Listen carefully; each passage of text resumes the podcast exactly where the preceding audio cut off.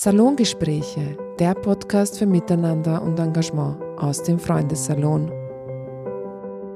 Hallo, hier ist Philipp Hados von Fremde werden Freunde. Das ist der zweite Teil von dem Podcast mit Marlies Braun.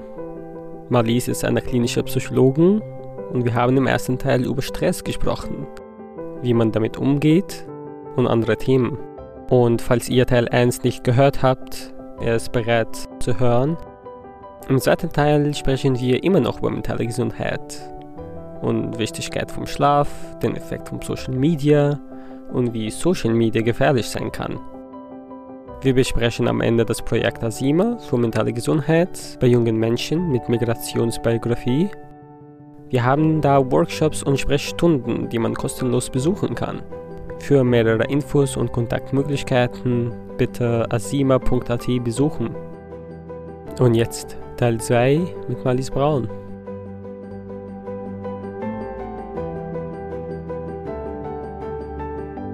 Du hast auch einen sehr guten Punkt erwähnt beim, beim Stress, dass man vielleicht ein bisschen schlafen geht, ähm, wenn man unter Stress ist und ja, also Schlafen ist die beste Medizin.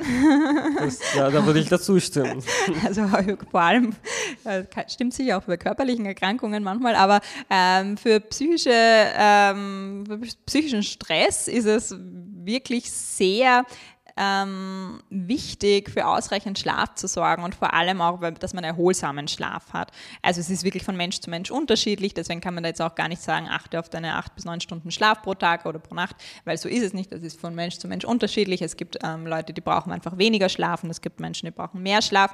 Aber ähm, so ein Richtwert ist immer, dass wenn ich in der Früh aufwache, dass ich vielleicht nicht in den ersten zehn Sekunden, da fühlen wir uns meistens nicht ganz so äh, munter und fit, aber dass man sich eigentlich entspannt und ausgeruht fühlt und dass man das Gefühl hat, der Schlaf war erholsam. Also das wirst du vielleicht auch kennen. Es gibt so Nächte, wenn man vielleicht schlecht träumt oder wenn man irgendwie Schlafschwierigkeiten hatte mit Einschlafen oder Durchschlafen, dass man sich so unerholt fühlt. Man mhm. weiß, man hat zwar jetzt geschlafen und vielleicht waren es sogar sieben, acht Stunden, aber irgendwie fühlt man sich total unerholt. Und das ist immer ein Zeichen, dass da irgendwie der Schlaf nicht diese Wirkung hatte, die er haben sollte. Das ist die Qualität vom Schlaf. Genau, die genau. Qualität vom Schlaf ist ganz wichtig. Ähm, tatsächlich ist auch die Zeit vom Schlaf wichtig. Also wenn ich nur drei Stunden nur super gut schlafe, wird das nicht, wird das nicht ausreichend sein. Also die Qualität vom Schlaf ist wichtig, aber es ist auch einfach wichtig, dass ich ausreichend lang schlafe. Und das ist einfach so, dass der Körper einfach auch diese Entspannung braucht. Also wie ich vorher gesagt habe, dass unser, unser Tag oft so stressig ist ähm, und unter Tag wir gar keine Möglichkeit haben, aus diesem Stress irgendwie rauszukommen, dass der Schlaf irgendwie ganz wichtig ist, dass der eben auch gut funktioniert. Und ähm, der ist auch ganz wichtig, weil da im, im Gehirn ganz viel ähm, abläuft, also viele, viele viel Reize, verarbeitet genau, sozusagen. Genau, viele Reize verarbeitet werden müssen und das muss alles passieren im Schlaf. Und ähm, kennst du vielleicht auch von dir, also ich kenne das sehr wohl von mir, wenn ich irgendwie ähm, ein paar Nächte hintereinander habe, wo ich so gar nicht gut schlafe, dann fühle ich mich am nächsten Tag einmal total gereizt und ich kann mich irgendwie weniger konzentrieren. Ich habe das Gefühl, ich bin müde, aber nicht nur müde, weil ich nicht geschlafen habe, sondern auch so energielos und irgendwie ist es fast so, wie wenn man ein bisschen so kränklich ist und hat auch manchmal das Gefühl, okay, jetzt könnte man vielleicht krank werden. Also das Immunsystem ist auch ganz wichtig für, also Schlafen ist ganz wichtig fürs Immunsystem, das Immunsystem klappt dann schnell mal zusammen. Aber ähm, also ein Schlafmangel ist für die psychische Gesundheit, fürs psychische Wohlbefinden ähm, hat einen großen Einfluss. Also wenn wir irgendwie, wenn wir schlecht schlafen, dann merken wir das einmal relativ schnell. Und deswegen ist es wichtig, dass wir ja so alle möglichen Bedingungen schaffen, damit der Schlaf irgendwie gut funktionieren kann. Würdest du sagen, wenn man nicht genug schläft, dann könnte das an sich Stress erzeugen? Ja, auch das ist so ein Henne-Ei-Problem. Also schlafe ich schlecht, erzeugt das Stress und habe ich Stress, erzeugt das Schlafprobleme. Und da weiß man nicht, wo es beginnt. Und eigentlich muss man auch gar nicht wissen, wo es beginnt, weil es ist immer, wenn ich das eine habe, ist es automatisch irgendwie so, dass das andere dann vielleicht irgendwann dazukommt und dann wird es natürlich immer schlimmer. Also das ist auch so ein bisschen so eine Spirale. Also wenn ich Stress untertags habe, dann führt das ja oft dazu, dass ich auch am Abend noch viel drüber nachdenke und grübel, Gedankenkreisen habe. Ähm, aber manchmal auch einfach so, dass man so aufgekratzt ist und deswegen vielleicht nicht gut schlafen kann. Also Stress kann auf jeden Fall bewirken, dass man schlecht einschlafen kann zum Beispiel.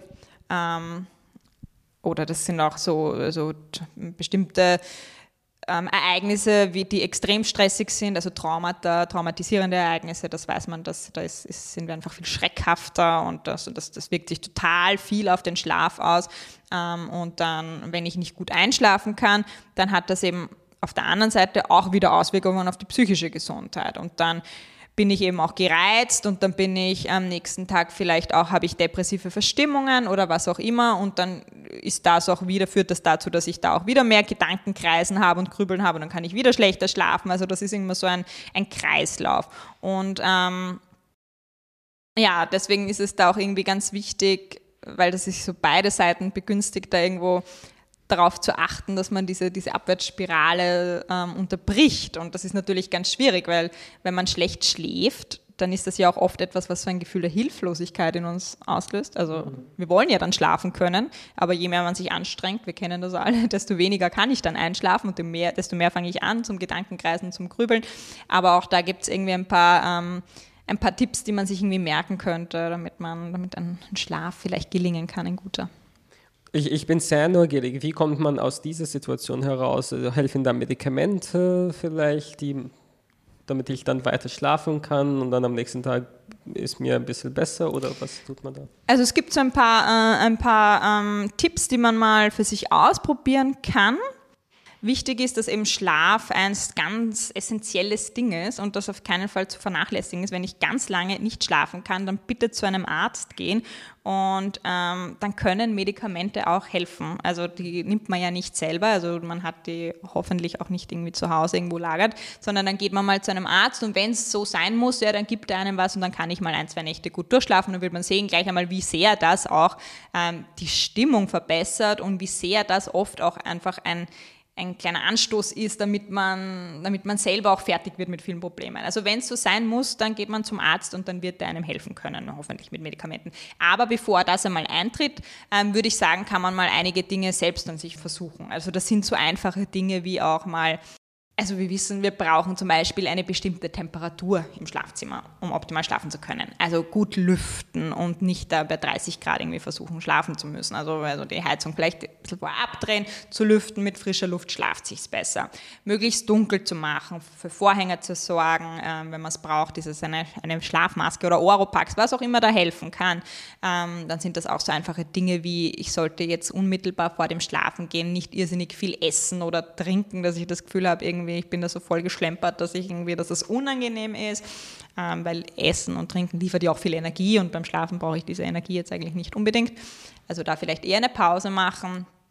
Was natürlich auch extrem wichtig ist, und das ist wahrscheinlich ein Punkt, den wir, wir uns alle ein bisschen hinter die Ohren schreiben können, ist, ähm, dass elektronische Geräte unmittelbar vor dem Schlafengehen eigentlich überhaupt nichts zu suchen hätten haben. Wie, also, wie lange sollte man vorschlagen? Ähm, ich weiß nicht, was die Zeitangabe sagt. Also eigentlich, man sollte sie auf jeden Fall aus dem Schlafzimmer verbannen.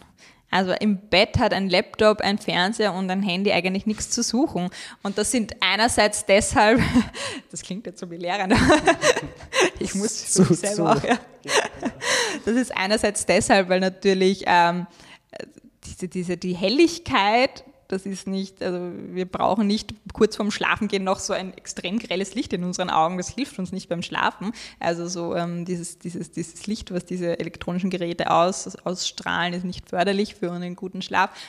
Aber es ist natürlich auch der Inhalt von sozialen Medien, der uns jetzt nicht gerade meistens irgendwie möglichst ähm, ja, wenn nicht, äh, beruhigt oder beruhigende Inhalte hat. Also das sind oft Dinge, mit denen wir uns da aussetzen, weiß ich nicht, sei es, wenn ich auch, auch wenn ich Zeitungen lese oder Medien lese oder wenn ich irgendwie, sind das oft irgendwie Dinge, die ein bisschen aufbrausend sind und, und nervenaufreibend sind vielleicht auch.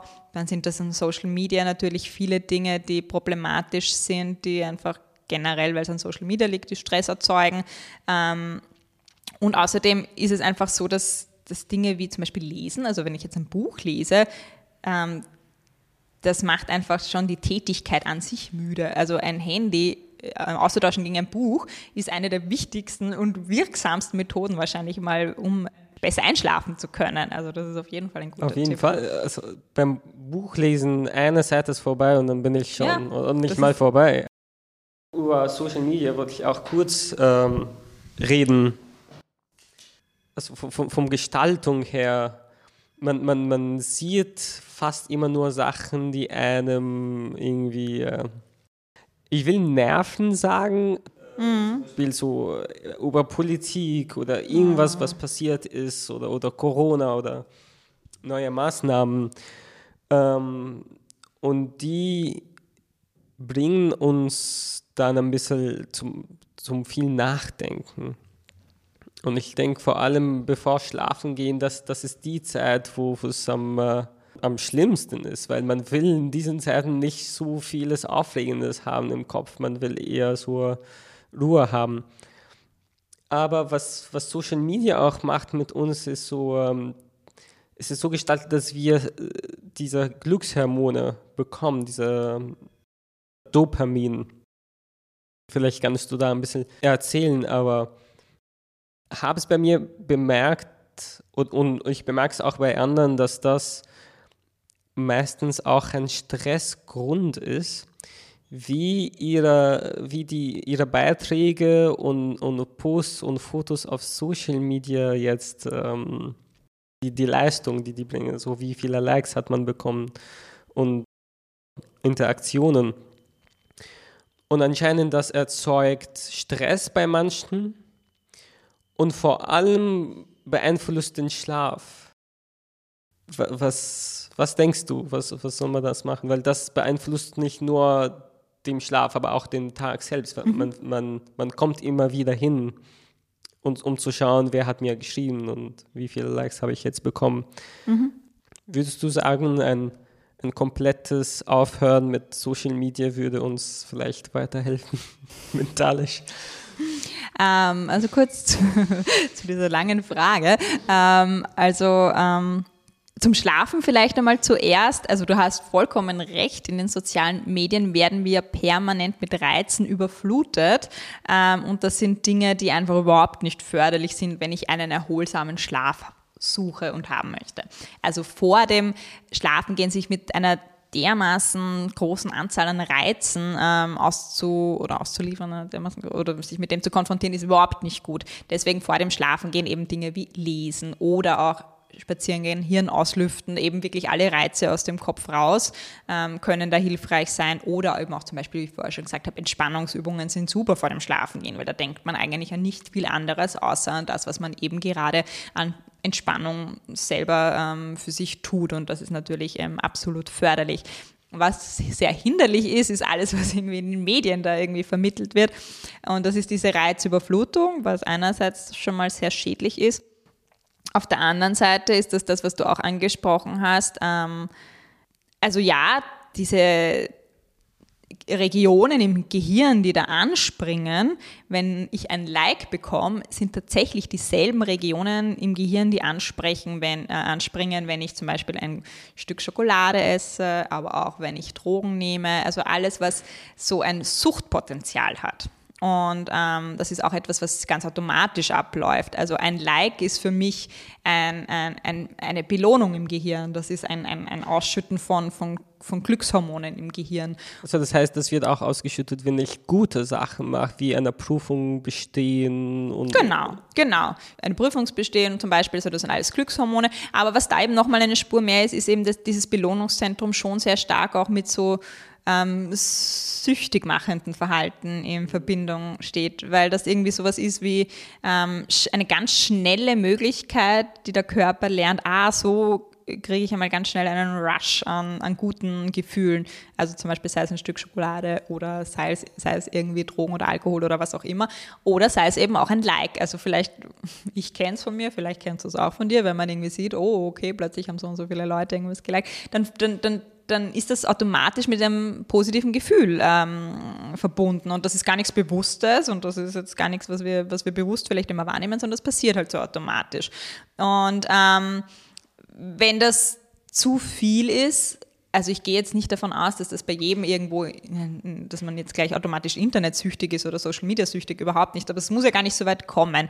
Aber alleine, dass das irgendwie, dass man ständig auch solchen ähm, unrealistischen Bildern auf Social Media ausgesetzt ist. Also das hat ja einen Grund irgendwie auch, warum wir uns ähm, vielleicht auch ein bisschen schlecht fühlen, wenn wir die ganze Zeit irgendwie so Social Media Posts sehen. Also wenn ich da permanent sehe, wie die Leute irgendwie ihr super tolles Leben führen und irgendwo auf irgendwelchen einsamen Inseln am Strand ihr schönstes Leben haben und alle sind glücklich und alle sind schön und alle sind dünn und alle sind sportlich und alle sind erfolgreich, dann hat man das Gefühl, hm, komisch, bei mir ist es jetzt gerade irgendwie nicht so und man fühlt sich so in das, also es macht halt was mit dem Selbstwert und auch das ist etwas, was ganz automatisch passiert. Das ist gar nichts, was jetzt bewusst bei jedem abläuft. Also ich habe das auch nicht bewusst bei jedem Bild, was ich anschaue, irgendwie im Kopf, aber das ist etwas, was man weiß, was einfach ganz automatisch abläuft und es ist aber auch so, dass natürlich die Leute, die auf Instagram zum Beispiel oder auf Facebook oder wo auch immer ähm, erfolgreich sind, das sind halt die, die, die diese Art von Leben auch irgendwo vermitteln.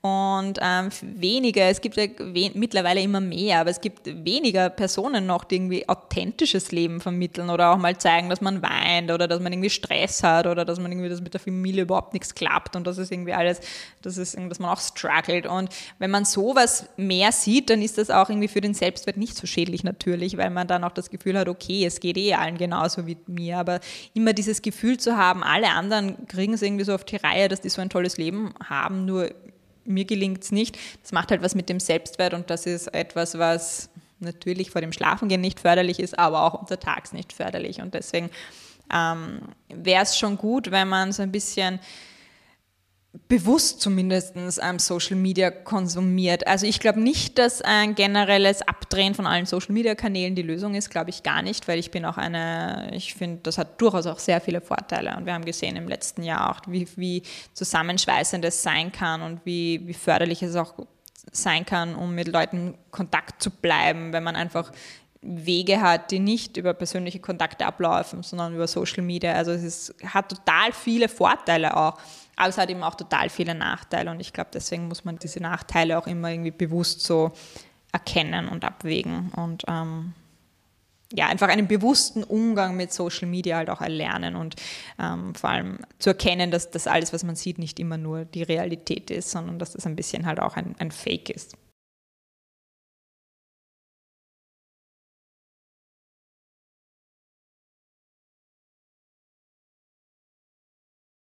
Andere Personen auf Social Media anschauen und, und sich vergleichen und denken, mein Leben ist nicht so toll, mein Job macht mir nicht so viel Spaß und eigentlich bin ich auch nicht so gut aussehend oder mein Körper ist nicht so fit. Wie du gesagt hast, das passiert alles sehr automatisch und, und das produziert so ein Gefühl von keine Lust mehr. Ich habe keine Lust, diesen Job zu machen. Umso mehr weil ich, weil ich sehe, dass andere äh, ein, ein, viel besseres Leben haben.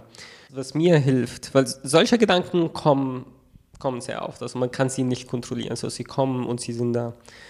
Und was mir dabei hilft, ist auch, mich bewusst daran zu erinnern, was, was habe ich in meinem Leben, das gut ist, wofür bin ich dankbar vor allem wir sind jetzt in Wien. Wir haben Sorgen, aber wir haben keine externe Sorgen. Also wir haben keine Sorgen, dass jetzt eine Bombe runterfällt vom Himmel oder dass es Krieg gibt oder dass es keine Sicherheit gibt. Und es gibt, es gibt Menschen in anderen Orten, die wirklich, das sind ihre Sorgen. Was, was passiert heute? Werde ich heute überleben oder nicht? Und das ist an sich einen sehr guten Grund, um dankbar zu sein. Es ist nicht so, dass man denkt, naja, mein Leben, äh, also die haben ein viel schlechteres Leben und ich habe ein besseres Leben, also gut für mich. Es ist nicht so, aber es ist, man weiß, wie schlimm es sein kann. Vor allem, wenn man weiß, es, es gibt immer Wasser, es gibt äh, Supermärkte, man kann was, man hat ein bisschen Geld, man hat ein bisschen Gesundheit und, und vielleicht ein paar Freunde.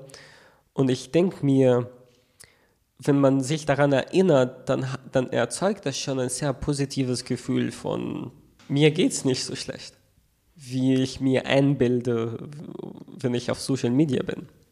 Und, und ich weiß nicht, ob du, ob du gerne was dazu sagen magst, aber ich, ich finde es ein, ein sehr kraftvolles und äh, kraftvolle Übung. Mhm. Möchte ich gerne was dazu sagen? Gerne, ja, bitte. Ähm, also ich glaube, wichtig ist auch, was nochmal was Social Media angeht oder was jetzt vielleicht auch den Punkt angeht, was ja gar nicht unbedingt mit Social Media jetzt zu tun haben muss, aber so dieses permanente Vergleichen mit anderen Personen, die ähm, so scheinbar ein schöneres Leben auch führen, die zum Beispiel im Job so erfolgreich sind oder was auch immer. Ähm, ich glaube, da ist es immer ganz wichtig, das auf die Realität zu prüfen, also die Realität, die Richtigkeit quasi zu prüfen und zu schauen, ähm, ja, okay, das ist jetzt ein Social Media Post, das ist ein Post auf Instagram, heißt das wirklich, dass diese Person, nur weil die da jetzt irgendwie von einem Ort zum anderen grinst, total glücklich ist in dem Moment? Nein, heißt es eigentlich nicht. Also so das auch ein bisschen bewusst einfach auf die Realität hin zu prüfen, ob das richtig sein muss.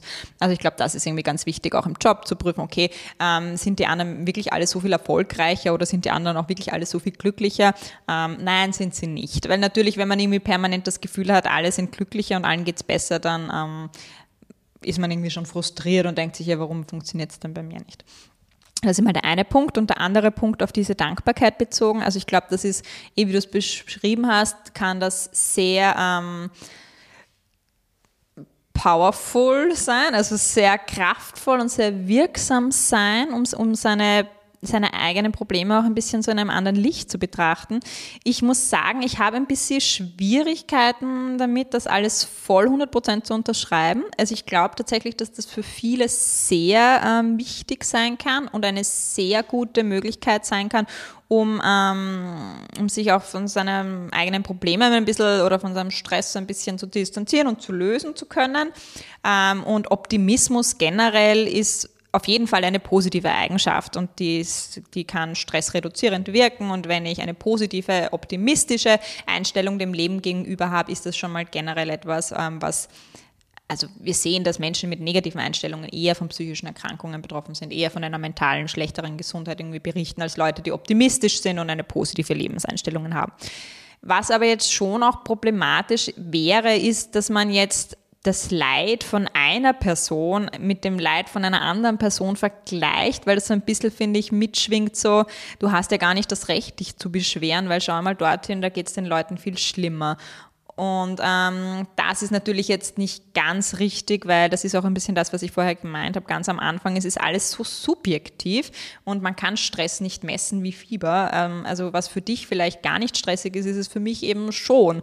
Und genauso ist es auch umgekehrt. Und natürlich ist es eine, eine gewisse Art von Sicherheit zu haben und nicht in einem Kriegsgebiet zu leben oder nicht von, mit Verfolgung zu leben oder mit Folter oder sonst irgendwas, ähm, ist etwas, wofür wir sehr dankbar sein können. Und dieses Gefühl von Dankbarkeit kann natürlich etwas auslösen, was so ähm, eine gewisse Art von positiver Wertschätzung dem eigenen Leben gegenüber irgendwie verbunden ist. Aber ich finde, man muss da schon vorsichtig sein und ähm, darf nicht so schnell so mir na, abrutschen, na, du beschwer dich nicht. Also ich habe es ja viel schlimmer eigentlich und ich beschwere mich auch nicht. Also ich finde, da muss man ein bisschen aufpassen, aber das ist ja überhaupt nicht das, was du gemeint hast, wollte ich nur noch dazu sagen. Ähm, natürlich ist es schon so, dass eine Dankbarkeit ähm, eben mit diesem so einem positiven Bild vom eigenen Leben so ein bisschen zu tun hat. Und das, das, das kommt aus der Dankbarkeit, kommt aus der positiven Psychologie. Das ist so eine eigene Richtung aus der Psychologie, die man kennt, die eigentlich beschreibt, dass man irgendwie so ein positives Bild von der Welt hat und Dankbarkeit gehört da einfach auch dazu. Und das ist oft so ein Ding, dass man das einfach überhaupt nicht, gerade wenn man zum Beispiel Depressionen hat, ähm, dass man einfach überhaupt keine Fähigkeiten und überhaupt keine Möglichkeiten hat, ähm, weil man das verlernt hat im Laufe dieser Erkrankung, einer Depression, ähm, auf positive Dinge im Leben ähm, zu achten und die auch bewusst wahrzunehmen. Also man weiß, depressiv Erkrankte, die können, wenn ich dir jetzt auf Anhieb frage, viel weniger oder viel langsamer positive Dinge aus ihrem Leben nennen, obwohl die vielleicht genauso viele positive Dinge nennen. Also die sind total ähm, fokussiert auf das Negative im Leben.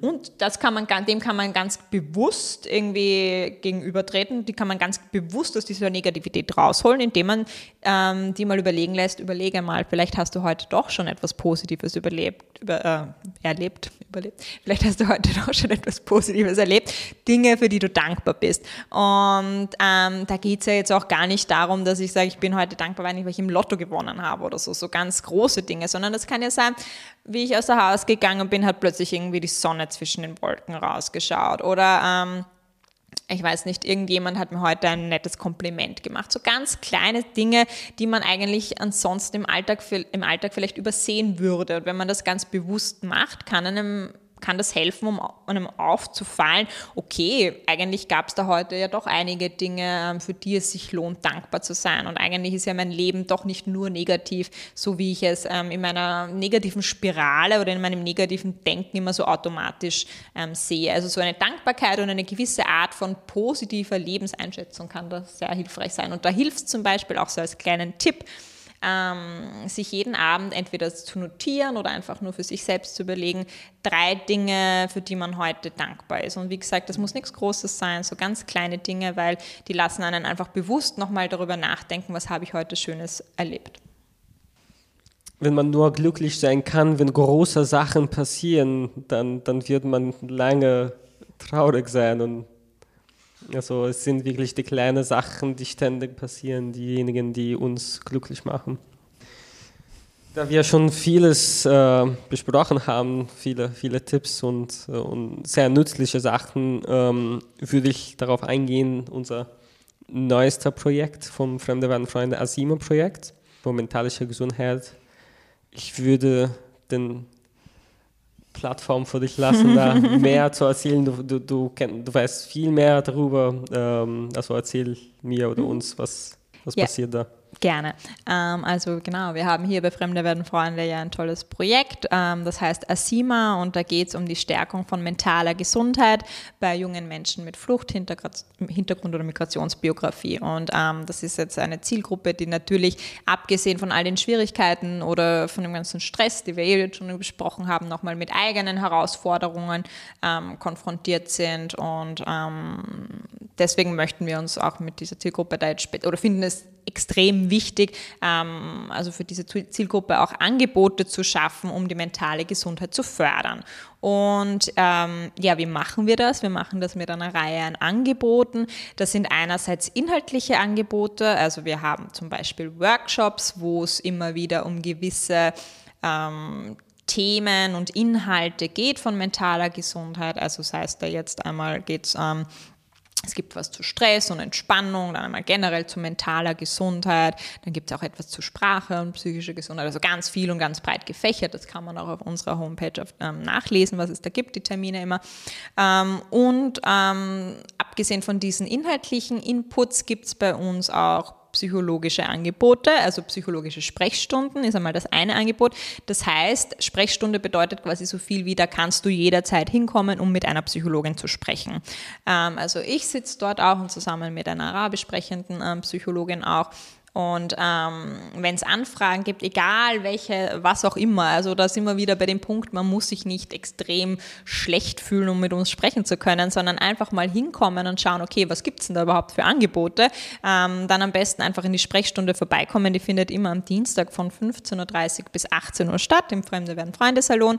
Ähm, da kann man ohne Anmeldung hinkommen und kann einmal mit einer Psychologin besprechen, okay, was, was, was könnte ich vielleicht brauchen? Habe ich das Bedürfnis, mit einer Psychologin noch mal alleine zu sprechen? Habe ich das ähm, Bedürfnis, ähm, an einer psychologischen Gruppe vielleicht teilzunehmen? Und da sind wir schon wieder beim nächsten Angebot. Das sind nämlich die psychologischen Gruppen. Ähm, da geht es darum, da gibt es unterschiedliche Gruppen. Also wir werden auch eine Gruppe nur für Frauen haben, dann werden wir auch eine gemischtere Gruppe haben. Ähm, da geht es darum, sich gemeinsam mit anderen, die sich in ähnlichen Situationen befinden, auszutauschen. Wie ist denen bereits gelungen, mit Problemen umzugehen? Was haben die für Schwierigkeiten? Ähm, wie können wir es gemeinsam alleine auch in Zukunft schaffen, uns Herausforderungen zu stellen. Und da gibt es einerseits natürlich auch psychologisch, also von mir, von meiner Seite auch so ein bisschen so Hilfsstellungen und was kann man so erlernen, so ein paar Tipps und Tricks habe ich da jetzt ja auch schon irgendwie erwähnt, aber es gibt natürlich noch viele, viele mehr. Wie kann ich mir da irgendwie selber helfen, um aus Schwierigkeiten wieder rauszufinden? Aber es ist natürlich schon einmal auch total hilfreich, einfach mit anderen Leuten drüber zu sprechen und andere Leute, die in derselben Situation sind, auch ähm, in einer Runde zu haben und so ein Gefühl von Gruppe zu haben.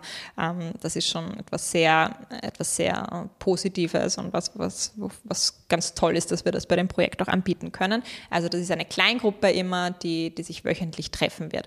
Und ganz wichtig auch bei allen psychologischen Angeboten und generell bei allen Angeboten hier, ähm, das ist alles vertraulich. Also das bedeutet, alles, was besprochen wird, wird nie an irgendjemanden anderen weitererzählt. Also nicht mal der Name wird weitererzählt. Das ist alles, in, also alles unter der Verschwiegenheit und alles vertraulich und die Inhalte auch. Also man kann sich da wirklich ohne Bedenken einmal jemanden anvertrauen, auch wenn man das vielleicht noch nie gemacht hat, auch wenn man vielleicht noch nie mit einer Psychologin gesprochen hat, ist das einmal eine ganz gute, ähm, gute Möglichkeit, um dahin zu kommen und sich das mal anzuschauen. Das ist das eine. Wir haben auch Coaches, also wir bieten auch Coaching an. Da geht es um Einzel Betreuung und Unterstützung im Einzelkontakt durch Coaches, ähm, die in ganz Österreich auch verteilt sind. Das muss jetzt nicht unbedingt in Wien sein, aber da kann man sich melden, wenn man in einer, vor einer Entscheidungsfrage zum Beispiel steht, sei es jetzt in beruflichen Fragestellungen, aber auch generell. Und da wird man dabei unterstützt, wo denn die eigenen Stärken liegen und wie man auch Schwierigkeiten vielleicht wieder rausfinden kann. Ähm, aber das wären auch so Dinge, da kann man dann einfach, wenn man mal in die psychologische Sprechstunde kommt, das ist das, was ich ganz am Anfang erwähnt habe, dann würde man da mit der Psychologin, also mit mir, würde man da quasi so ein bisschen besprechen, ähm, was gibt es für Möglichkeiten und wo passt denn du gut hin. Also es macht auf jeden Fall Sinn, wenn man sich da einfach mal, ähm, wenn man da einfach mal vorbeischaut und vorbeikommt. Und ähm, also es sind auf jeden Fall viele Angebote und es ist auf jeden Fall für jeden was dabei. Und, und wann genau ist das, ähm, so die Tage? Genau, also die Sprechstunde, die ist immer am Dienstag von 15.30 Uhr bis 18 Uhr im Salon. Die Gruppen, je nachdem, das ist jetzt noch keine ganz fixe Zeit, weil da richten wir uns natürlich auch danach, wenn die Leute kommen können.